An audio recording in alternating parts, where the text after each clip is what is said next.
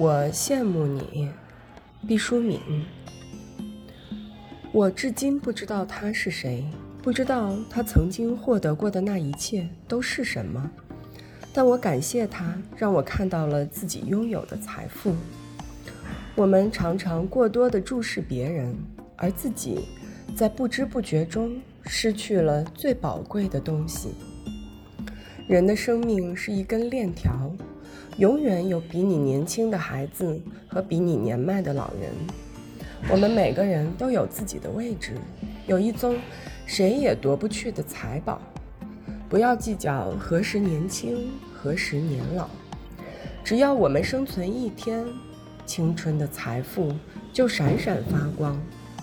能够遮蔽它的光芒的暗夜只有一种，那就是你自以为已经衰老。